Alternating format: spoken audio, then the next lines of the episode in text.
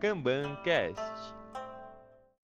Quando que a equipe para de estimar story points?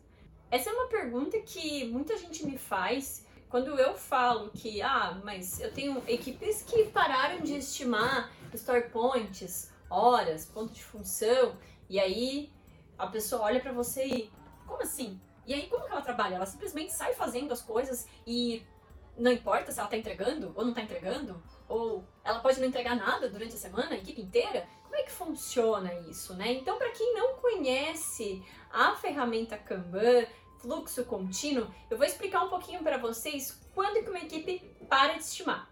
É muito comum quando você usa Scrum, a gente usa Story Points. Inclusive eu tenho no Ana G. Soares é, um post sobre, sobre como ensinar a introduzir story points para uma equipe utilizando chocolate numa caixa de bombom. Então é bem legal, a equipe começa a praticar o uso de story points com tamanhos de bombom que possuem complexidades diferentes, inclusive um recheio do bombom. Depois vocês podem acessar lá e conferir melhor essa dinâmica. Bom, mas o que eu quero falar aqui é como que a equipe então para de estimar é, seja em horas ou story points. Depois que você tem uma equipe um pouco mais madura, a equipe ela para. Tem alguém usando uma furadeira, cara. Preciso morar no mato. Vai ter grilho.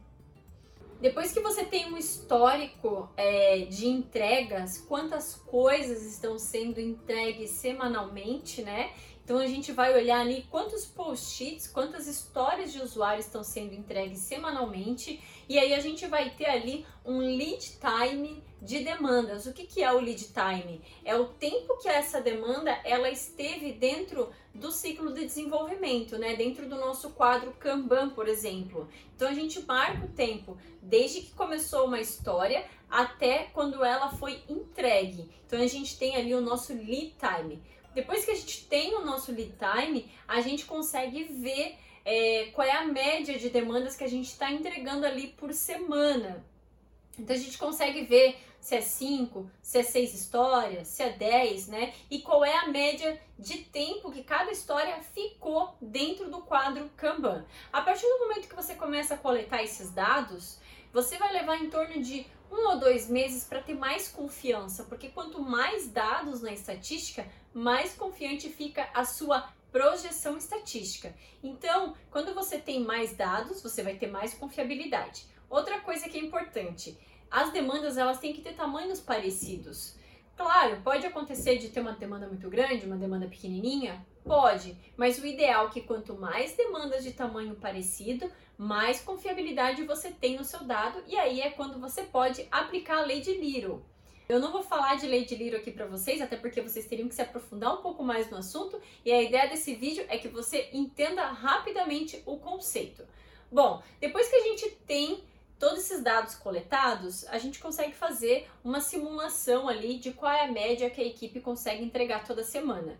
Quando a gente começa a fazer essa projeção estatística, né? Então você não necessariamente vai precisar estimar as coisas novas, as, as coisas novas que entram, porque você já vai ter uma projeção estatística. Então fica muito mais fácil. Não é um bicho de sete cabeças.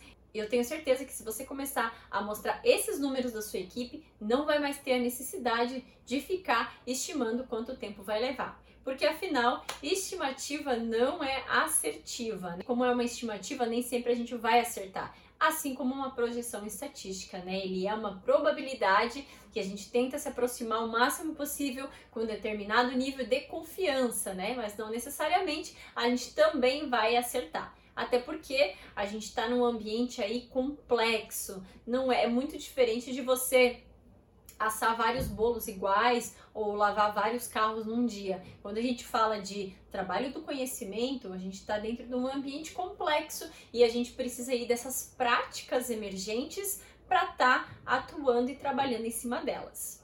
Outra coisa que me perguntam, Pode acontecer do cliente ainda querer ponto de função e eu posso usar essas métricas do Kanban para trabalhar com o time internamente? Pode. O que acontece o ponto de função é feita uma estimativa antes de começar o trabalho e depois no final é feito de novo uma contagem de ponto de função de quanto que foi entregue. E aí o cliente faz o pagamento de acordo com os pontos de função entregues. A única cilada do ponto de função, né, uma das ciladas do ponto de função é o fato de você não poder contar requisitos não funcionais. Né? Então, aquele script que não tem como você contar, ou coisas que você precisa mexer a fundo no código, você não vai poder contar, ou você vai ter que recontar tudo de novo, né? Então, o ponto de função perdeu bastante sentido.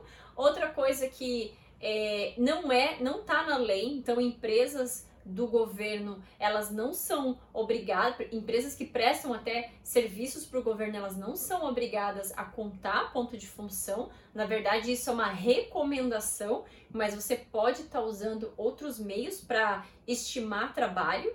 E é uma forma aí é, você usando a projeção estatística para substituir o ponto de função. Então é importante que você primeiro meça, conheça o seu time, olhe para os números, analise, mostre esses dados para o seu cliente e aí sim depois você tenta alguma alternativa de substituir a sua, a sua estimativa atual. Então, é, te desejo uma boa sorte aí nessa jornada. Se você ficou com alguma dúvida sobre métricas, deixa um comentário aqui no vídeo para mim e até a próxima.